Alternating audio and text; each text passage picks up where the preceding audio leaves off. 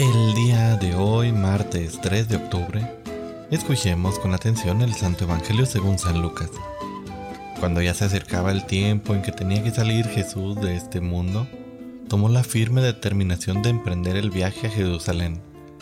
Envió mensajeros por delante y ellos fueron a una aldea de Samaria para conseguirle alojamiento.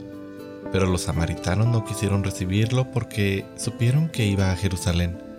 Ante esta negativa, sus discípulos Santiago y Juan le dijeron, Señor, ¿quieres que hagamos bajar fuego del cielo para que acabe con ellos? Pero Jesús se volvió hacia ellos y les reprendió. Después se fueron a otra aldea. Palabra del Señor. Crea familia cuando se va siguiendo el camino de Jesús, se da uno cuenta de que no todos reaccionan positivamente ante el anuncio de la salvación. Y es que el egoísmo, la envidia, son fuertes opositores para que el reino se implante en los corazones. Por desgracia, después de más de dos mil años, o bueno, casi dos mil años de, de redención, más de dos mil años del nacimiento de nuestro Señor, pues este problema persiste.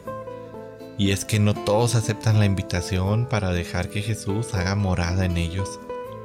El Evangelio de hoy nos ayuda a descubrir cuál debe ser nuestra actitud para con ellos y este pues ayudarlos porque estos hermanos pues no dejan de ser una realidad viva en el reino. Mientras podemos ponernos también en la actitud de Santiago y Juan, los hijos del trueno, que buscaban acabar con ellos. Pero aquí tenemos una grande enseñanza. Jesús los reprende, pues Él no busca la muerte del pecador, sino que éste se arrepienta y viva.